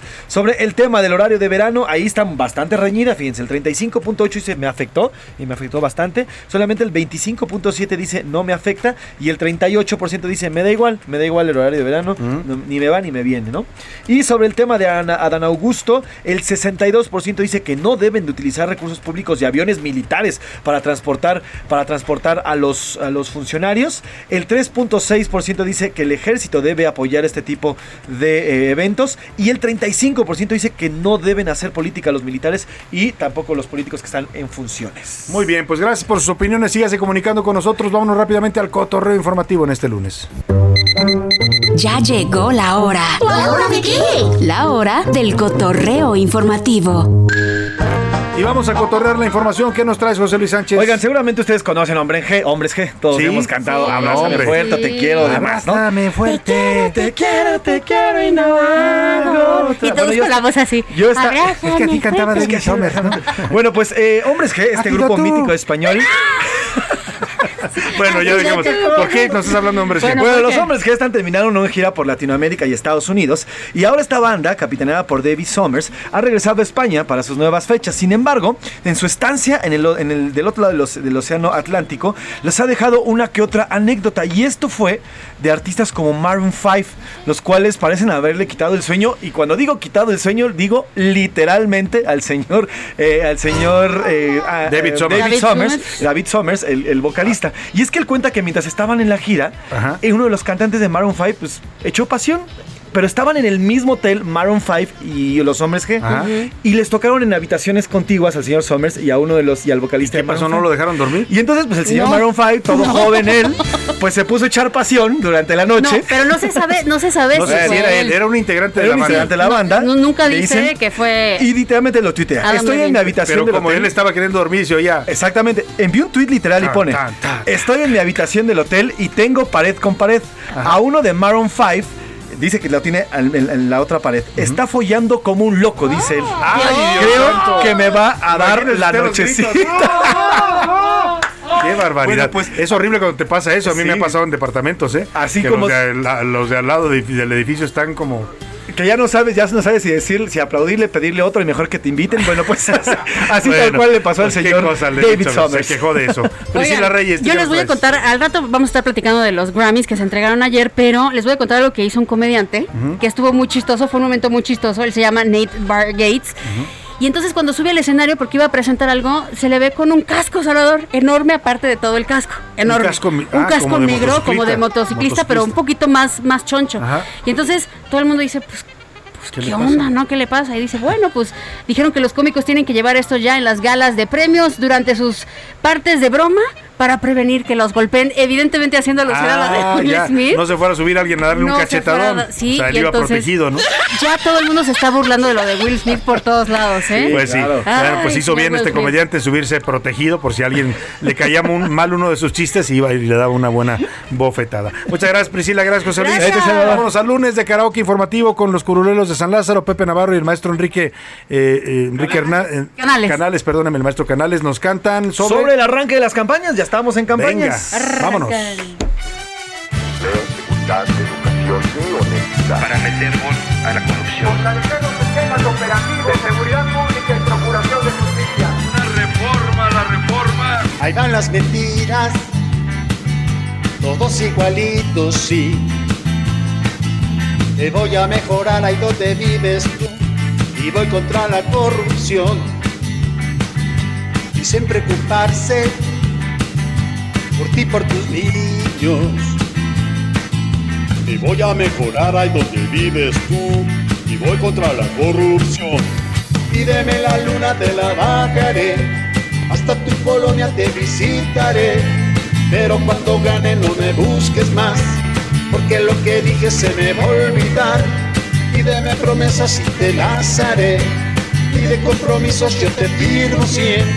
Yo tan solo quiero ser el ganador, luego echar la culpa al gobierno anterior. Pídeme la luna, te la bajaré, hasta tu colonia te visitaré. Pero cuando gane no me busques más, porque lo que dije se me va a olvidar. Pídeme promesas y te las haré, y de compromisos yo te firmo cien. Yo tan solo quiero ser el ganador, luego echar la culpa al gobierno anterior. Muy buena canción de los curuleros de San Lázaro sobre las campañas que electorales que están arrancando en seis estados. Tenga cuidado con los candidatos, ¿eh? porque siempre aplican esa de prometer y prometer hasta, en este caso, ganar y luego olvidar lo prometido. Así es que tenga mucho cuidado, no les crea ni el ni el San Benito, como dicen. Vámonos a escuchar esto, el huachicoleo. Empezamos este gobierno con la guerra contra el huachicol. Nos dijo el presidente que iba a acabar con la- el robo de combustibles. Pues sí bajó. 2019 y 2020 disminuyeron en 2.000 los ductos irregulares en Pemex. ¿Pero qué cree? que entre 2021 y 2022 ya se cuentan 11.000 nuevas tomas clandestinas. Es decir, el huachicol sigue, otra de las cosas fallidas de este gobierno. Escuchemos a Milka Ramírez. Al cierre del 2021, Pemex registró 11.037 tomas clandestinas de combustible. Esta cifra es muy similar e incluso mayor a la registrada en 2020, cuando se contabilizaron 11.022 de estos ductos. Esto a pesar del despliegue militar y el traslado de gasolina en pipas como parte del esfuerzo del gobierno federal para combatir el huachicol. Los estados con más piquetes en los ductos de Pemex son Hidalgo con 4.489, Puebla con 1.849, el Estado de México con 1.732, Guanajuato con 505, Michoacán, donde hubo un aumento en 95%, pasando de 155 a 303, Baja California con 294, Tlaxcala con 287, Jalisco con 278 y Veracruz con 273.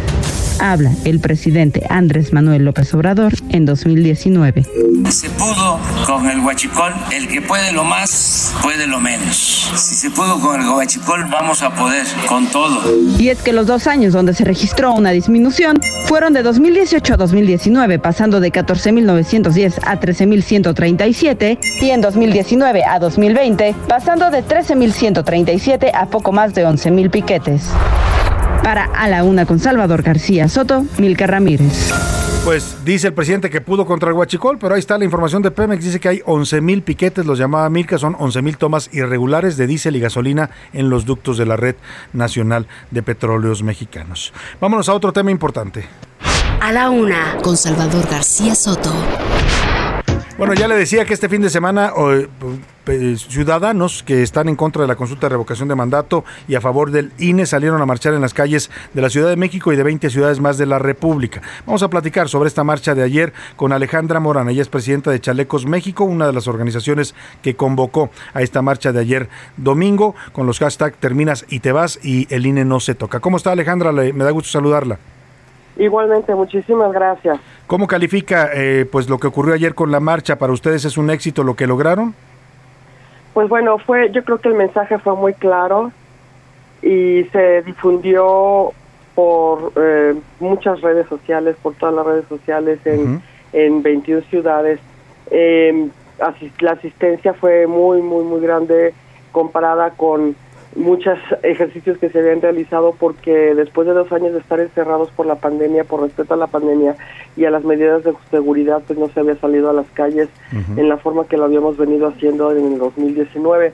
Entonces fue muy copiosa la asistencia, fue sobre todo la, la voluntad de los ciudadanos de salir de sus casas, la voluntad de manifestar que pues no estamos de acuerdo en que se realice una una consulta, eh, una votación promovida desde desde Palacio Nacional y del, del, del oficialismo, ¿no? Entonces, pues eh, yo creo que fue exitoso, el mensaje fue claro y la gente se fue muy contenta, con mucha esperanza, sobre todo dejar claro también que vamos a, a defender el INE alinee hasta las sus últimas consecuencias. ¿no? Yo creo que fue un ejercicio positivo. Alejandra, hoy el presidente se refiere a la marcha de ayer y cuestiona que por qué ustedes salen a decir que la gente no participe, pues si quieren que se vaya, ¿por qué no salen a participar? Pregunta el presidente y yo le hago la pregunta a usted. Bueno, ya lo, acabo de mencionar porque no es una no es una votación normal, es una consulta mañosa, una consulta eh, pues que es una consideramos que es una trampa, es ensalzar nada más la figura presidencial para que él siga en las boletas. Mucha gente está engañada, piensa que van a volver a elegir al presidente. Yo creo que pues los ciudadanos que nos informamos que estamos más al día, que estamos que que nos informamos por redes sociales y en los medios serios como el de ustedes, pues estamos conscientes de que no, que no hay que participar, que la abstención también es una forma de protesta y es una forma de participar. Lo que el presidente quiere es que nosotros asistamos para que su, su consulta sea vinculante, ¿no? Y entonces él pueda después, dentro de tres años, pedir una extensión de mandato. Mm. Entonces, pues no, caemos en la trampa y ayer se lo dejamos bien claro miles de ciudadanos. Este hashtag y esta, esta consigna que se escuchó ayer también en toda la República, el INE no se toca, detrás de esta consulta hay esa intención de arrasar al INE y, someterlo junto con los magistrados del Tribunal Electoral. Pues nosotros pensamos que ya los ataques han sido directos. Eh, el mismo secretario de Gobernación ya externó. Ahí hay un video que está circulando el día de hoy, eh, aunque yo he estado un poco ausente, desvelada por, por tanta ajetreo de la marcha. Sí, sí me lo enviaron y yo creo que es muy preocupante esa posición del secretario de Gobernación de decir que van en contra del INE. Sí, donde dice que se van a ir, ¿no? Que se van a ir con la cola entre las patas, dice. Sí, dice que se van a ir en contra, con la cola entre las patas. Yo creo que el INE surgió como una eh, gracias a, luchas ciudadanas de las que el mismo el presidente fue parte, él marchó para que existiera una figura, un instituto este, autónomo. Y ahora que existe el INE, ese mismo INE que lo hizo presidente, pues ahora lo están atacando, ¿no? Entonces, pues yo creo que pues tenemos que defenderlos y los ciudadanos vamos vamos a estar al pie del cañón, vamos a defender al INE, estamos promoviendo también el, em, para que los diputados se, se unan y no no eh, voten la reforma. Y no estén votando las reformas arbitrarias. Entonces, pues, pues, sí. Yo creo que es importante lo que está haciendo la sociedad civil, cada día más participativa. Sin duda alguna, Alejandra Morán, y se, se, reconoce el esfuerzo que hacen ustedes para pues convocar a estas manifestaciones y expresar su punto de vista en estos temas. Le agradezco mucho el compartir con nosotros esta, esta, esta plática. Al contrario, muy honrada y gracias por tomarnos en cuenta. Muy buenas tardes, Alejandra Morán, presidenta de Chalecos México, una de las organizaciones que convocó a la marcha de ayer. Me voy a la pausa y vuelvo con más para usted aquí en A la Una. Estás escuchando A la Una con Salvador García Soto. Regresamos. Ya estamos de vuelta con A la Una con Salvador García Soto. Voy por la calle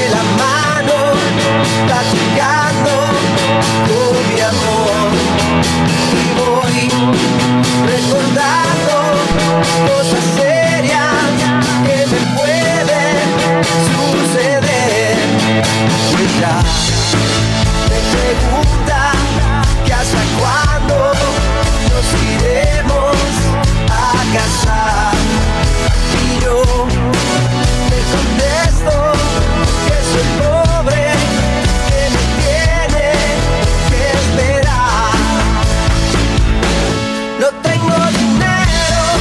De la tarde con 31 minutos. Qué bien suena esta versión de Juanes, No Tengo Dinero, el clásico de Juan Gabriel. Esta canción viene en el álbum Origen, que se llevó el Grammy, precisamente fue reconocido anoche como mejor álbum latino, rock o alternativo. Es una gran producción de Juanes, ¿eh? Saca canciones que lo influenciaron en toda su, a lo largo de su vida desde que era niño y una de ellas fue esta de Juan Gabriel. Súbale un poquito a Juanes y seguimos con más información aquí en A la Una.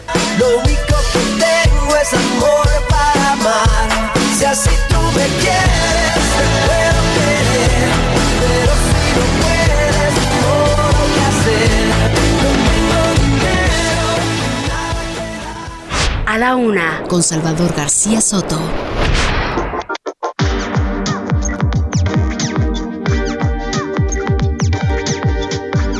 Dos de la tarde con 31 minutos, seguimos aquí en A la Una, vamos a más información. Le platico rápidamente, como, como todo en México, ¿no?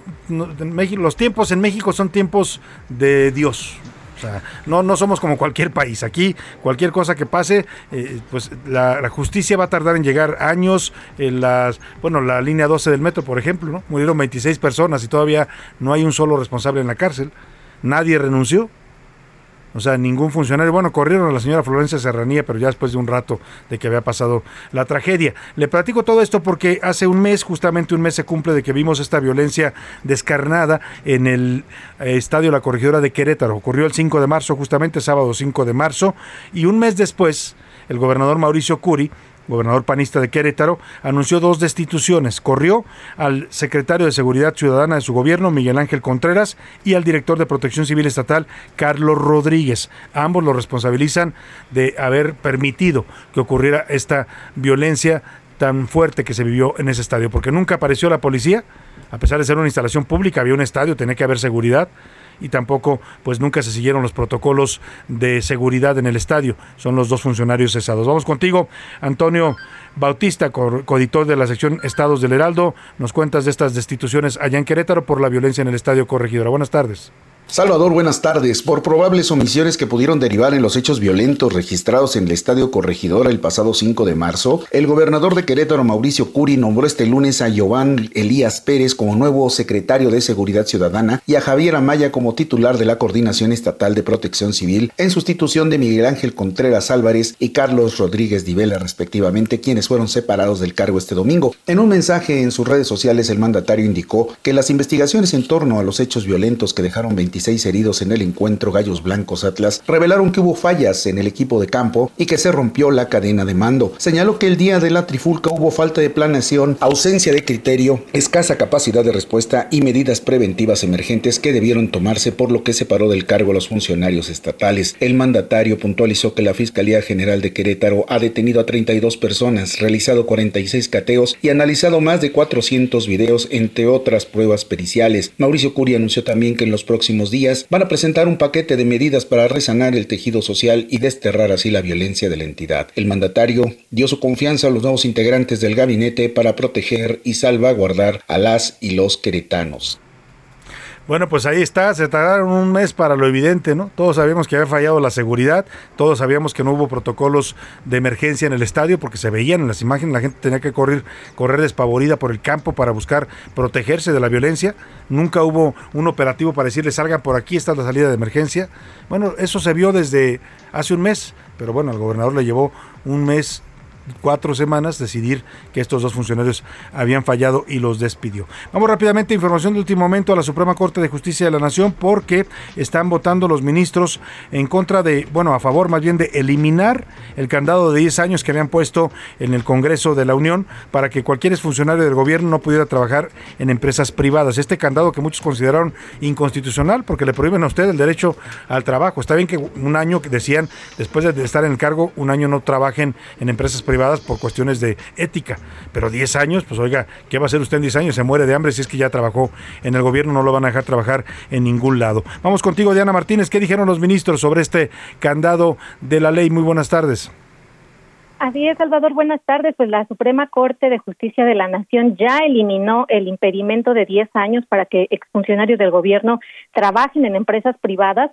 Fue por unanimidad el máximo tribunal, tribunal el segundo párrafo del artículo 24 de la Ley Federal de Austeridad Republicana que establece que los servidores públicos de mando superior que por cualquier motivo se separen de su cargo no, no pueden ocupar puestos en empresas que hayan supervisado, regulado o respecto de las cuales hayan obtenido información privilegiada en el ejercicio de su cargo público, salvo que hubiesen transcurrido al menos 10 años.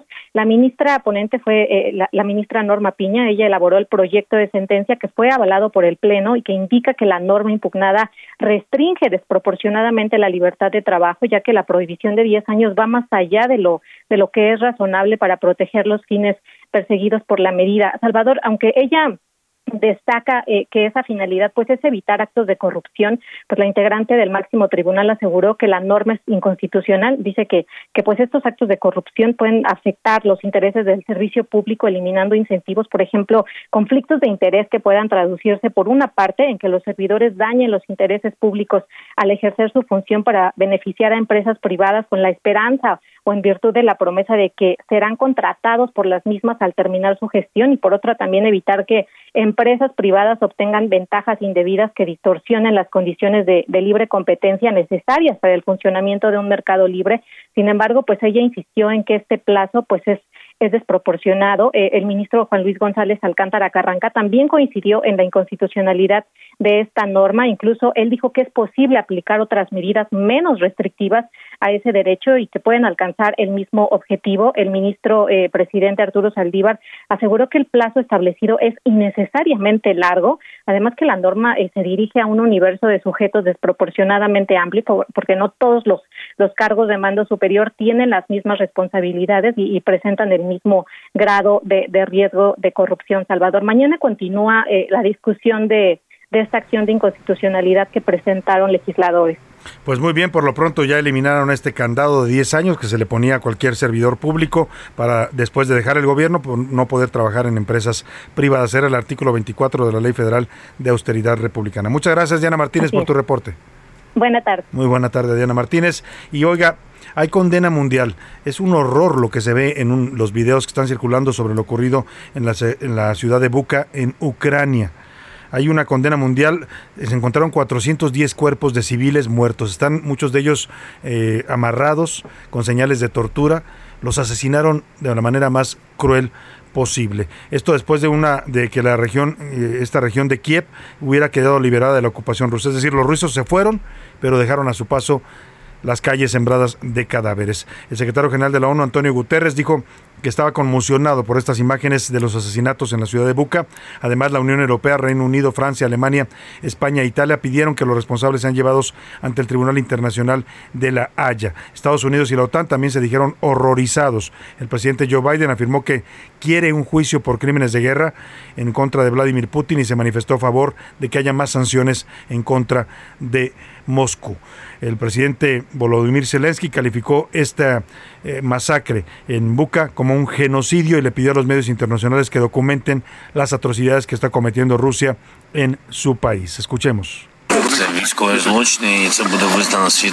Estos son crímenes de guerra y serán reconocidos por el mundo como un genocidio. Estoy aquí y podemos ver lo que ha pasado. Sabemos que miles de personas han matado, han torturado, han mutilado, han violado a mujeres y han matado a niños. Bueno, pues ahí está esta condena internacional y de verdad es un horror lo que se ve en esos videos. Son de verdad dolorosos ver eh, a tantos civiles muertos, asesinados, literalmente asesinados por el ejército ruso. Bueno, vamos a dejar ahí el tema y vámonos a, revolver a los temas de pues que están en este momento en ebullición en la política nacional. Uno de ellos es el tema de la reforma eléctrica. Ya le contaba yo que los tres dirigentes de la Alianza Va por México salieron a dar una conferencia hoy para decir no vamos con la propuesta del presidente, no, no va a transitar en, en la Cámara de Diputados ni ni en el Senado y nosotros vamos a presentar nuestra propia propuesta. Pero además está toda esta polémica por lo que se vivió el fin de semana, funcionarios del gabinete, entre ellos Adán Augusto López, el secretario de Gobernación, yendo a actos proselitistas de Morena en favor de la consulta de revocación y utilizando recursos públicos, aviones de la Guardia Nacional. Para hablar de estos temas, tengo el gusto de saludar en la línea telefónica a Jesús Zambrano, él es líder nacional del Partido de la Revolución Democrática, el PRD. ¿Cómo está Jesús? Qué gusto saludarlo. Buena tarde. Muy buenas tardes, Salvador. Con el gusto saludarte también de mi parte y a tus órdenes, como siempre. Igualmente, Jesús, los escuchábamos hace un rato con este tema de la reforma eléctrica. De plano, ya la consigna de la oposición está sólida en el sentido de que no pasa la reforma del presidente López Obrador. absolutamente no va a tener los votos que requiere una reforma constitucional que es regresiva, que es conservadora, que no tiene otro propósito más que el de, de pretender fortalecer a- al corrupto de Bartlett como si él fuera el Estado mexicano. Y por supuesto que no es verdad que atiendan al interés de bajar los precios, así nos dijeron también en el 2018 que iban a bajar los precios de las gasolinas, que iban a bajar hasta 10 pesos por litro y pues ya vemos cómo andan eh, por rondando los 25 y en la frontera todavía hasta más. Entonces, eh, mm, la propuesta o la decisión eh, de la coalición es juntos, ya es la, eh, la en determinación. contra de la reforma eh, propuesta por eh, la presidencia de la República. Tampoco queremos ir con sus tiempos, por eso decimos al dejar claro que no va a pasar porque no tendrán los votos requeridos, nosotros vamos a presentar de inmediato una propuesta, la nuestra de la coalición, que ya está trabajada, eh, porque lo que queremos es que se haga sobre la base de tiempos suficientes para que sea conocida, discutida abiertamente y que se vea cómo si nosotros eh, tomamos en cuenta los planteamientos que se hicieron en el Parlamento abierto. Claro. Salvador, esto es lo que lo que lo que está claro y esto además viene a dejar eh, ya eh, de una manera tajante ante la opinión pública, ante la sociedad mexicana, que esto de que la oposición, de que la coalición se iba a dividir, se iba a fragmentar y que hasta qué habíamos llegado, pues eh, queda absolutamente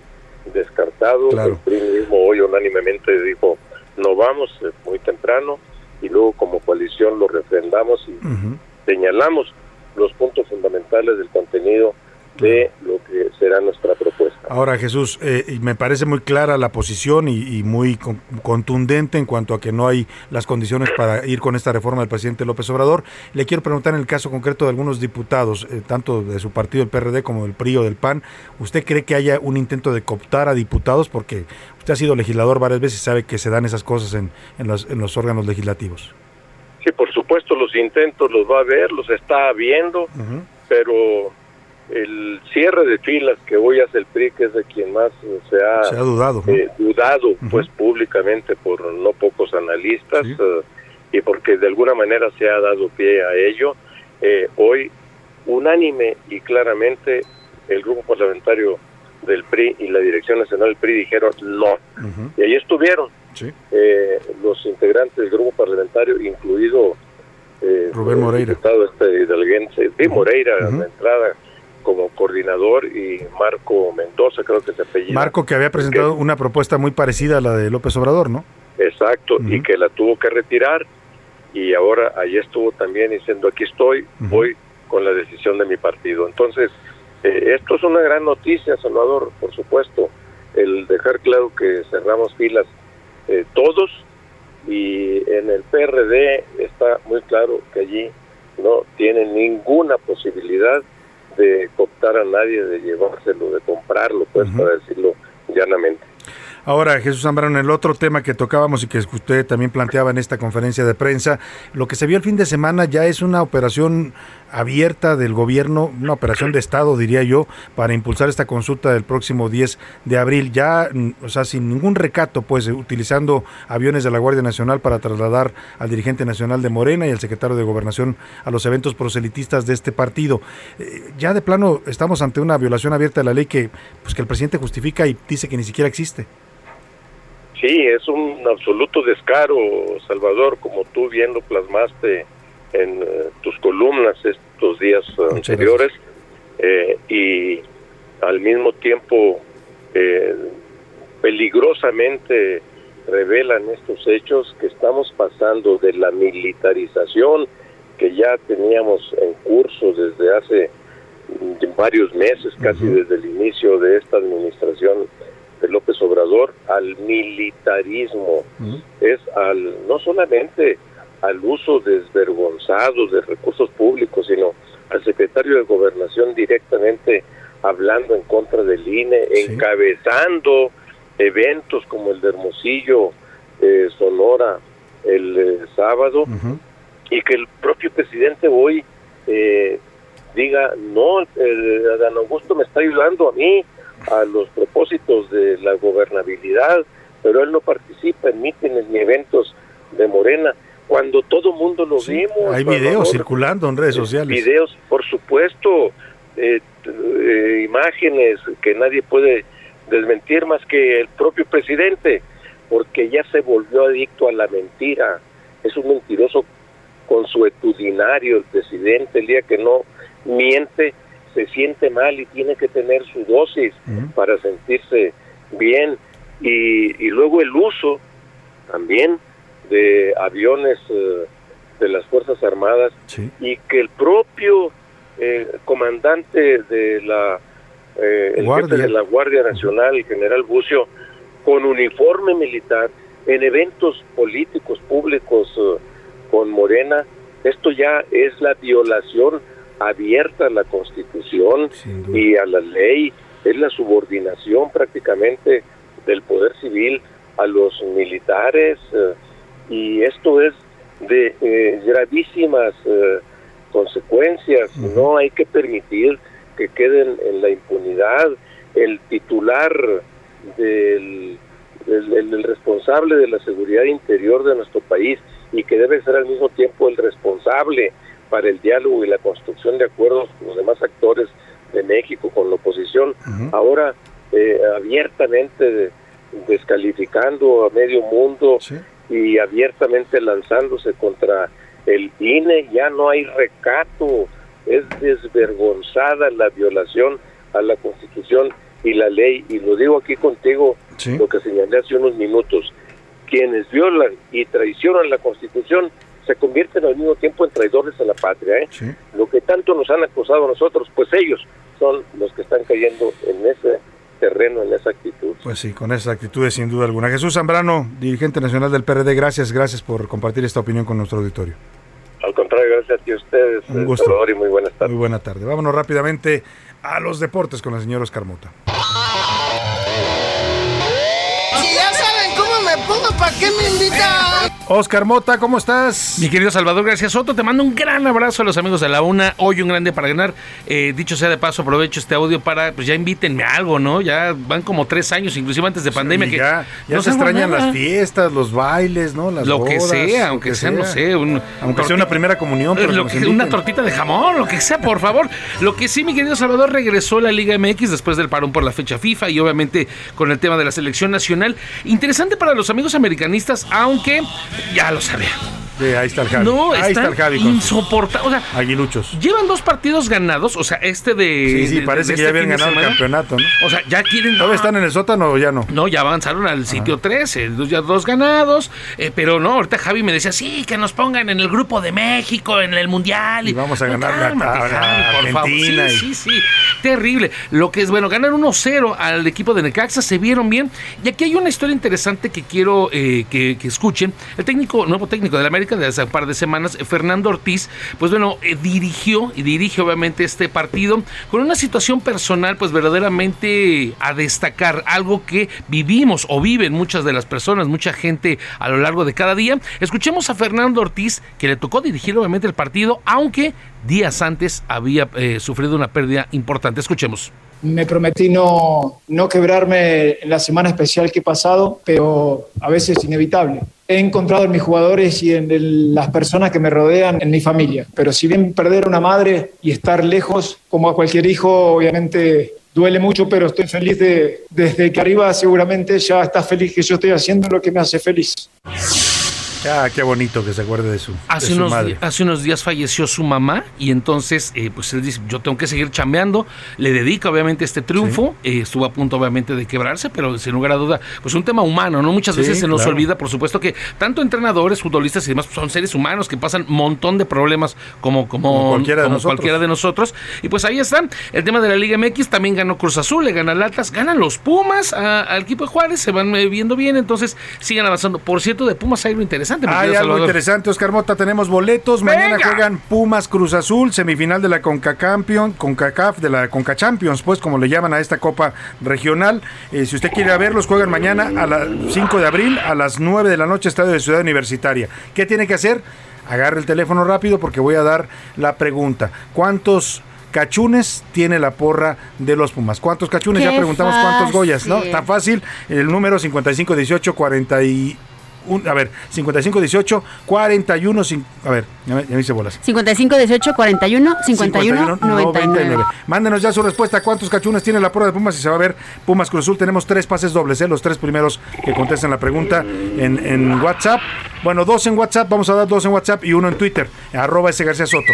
Eh, píquele rápido y se lleva sus pases. Partido interesante, Píquele. por cierto, después de que venciera Pumas al equipo de New England. Entonces, un buen partido el día Un de buen mañana. partido el que espera mañana Pumas Cruz Azul, fi- semifinal de la Conca Champions. Gracias, Oscar Mota. Hoy un gran día para Vamos ganar. al entretenimiento con Priscila Reyes.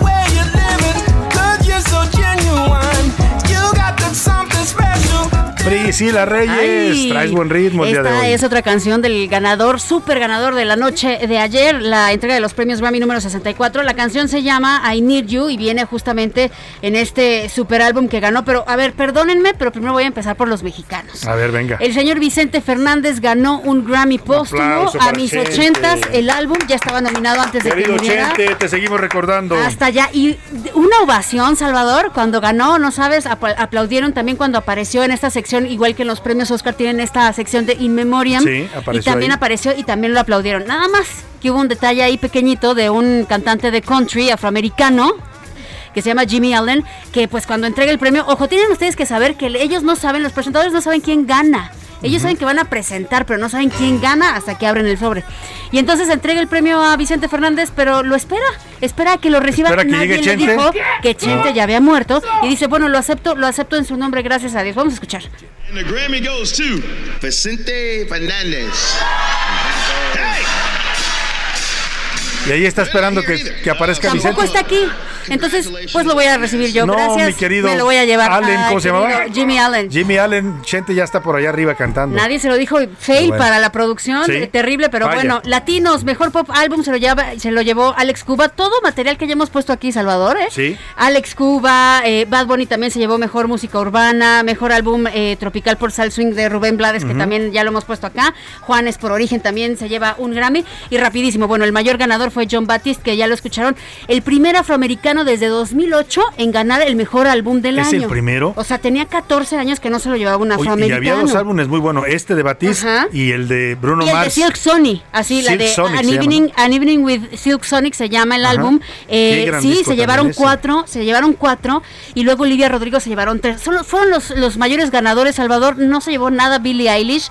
Los Foo Fighters se convirtieron, se llevaron tres Grammys y se convirtieron en la banda de rock más premiada porque ya llevan 15 Grammys, o sea, están haciendo historia. Y hubo un audio de Volodymyr Zelensky que luego se los pongo en donde dijo prácticamente llenen el silencio que dejan las bombas rusas con su música. Escuchemos un poco lo que dijo Zelensky que apareció en la ceremonia de los Grammys. What's more opposite to music? The silence of ruined cities and killed people. ¿Qué es más opuesto a la música que la guerra? Es lo que dice. Y ahí dicen muchas cosas como que mis alumnos están, ya- perdón, los niños ya no están dibujando eh, estrellas, sino están dibujando Sí. bombas. Y se básicamente le pidió muchos. al mundo que ayuden, que no se olviden a Sí. Ucrania que están sufriendo por esta guerra. Es. Pues muchas gracias Priscila Reyes. Gracias, Salvador. Gracias a todo el equipo y sobre todo gracias a ustedes. Les deseo que pase una excelente tarde. Provecho. Aquí lo espero mañana a la una. Por hoy termina A la Una con Salvador García Soto. Un encuentro del diario que piensa joven con el análisis y la crítica. A la Una con Salvador García Soto. De lunes a viernes de 1 a 3 de la tarde.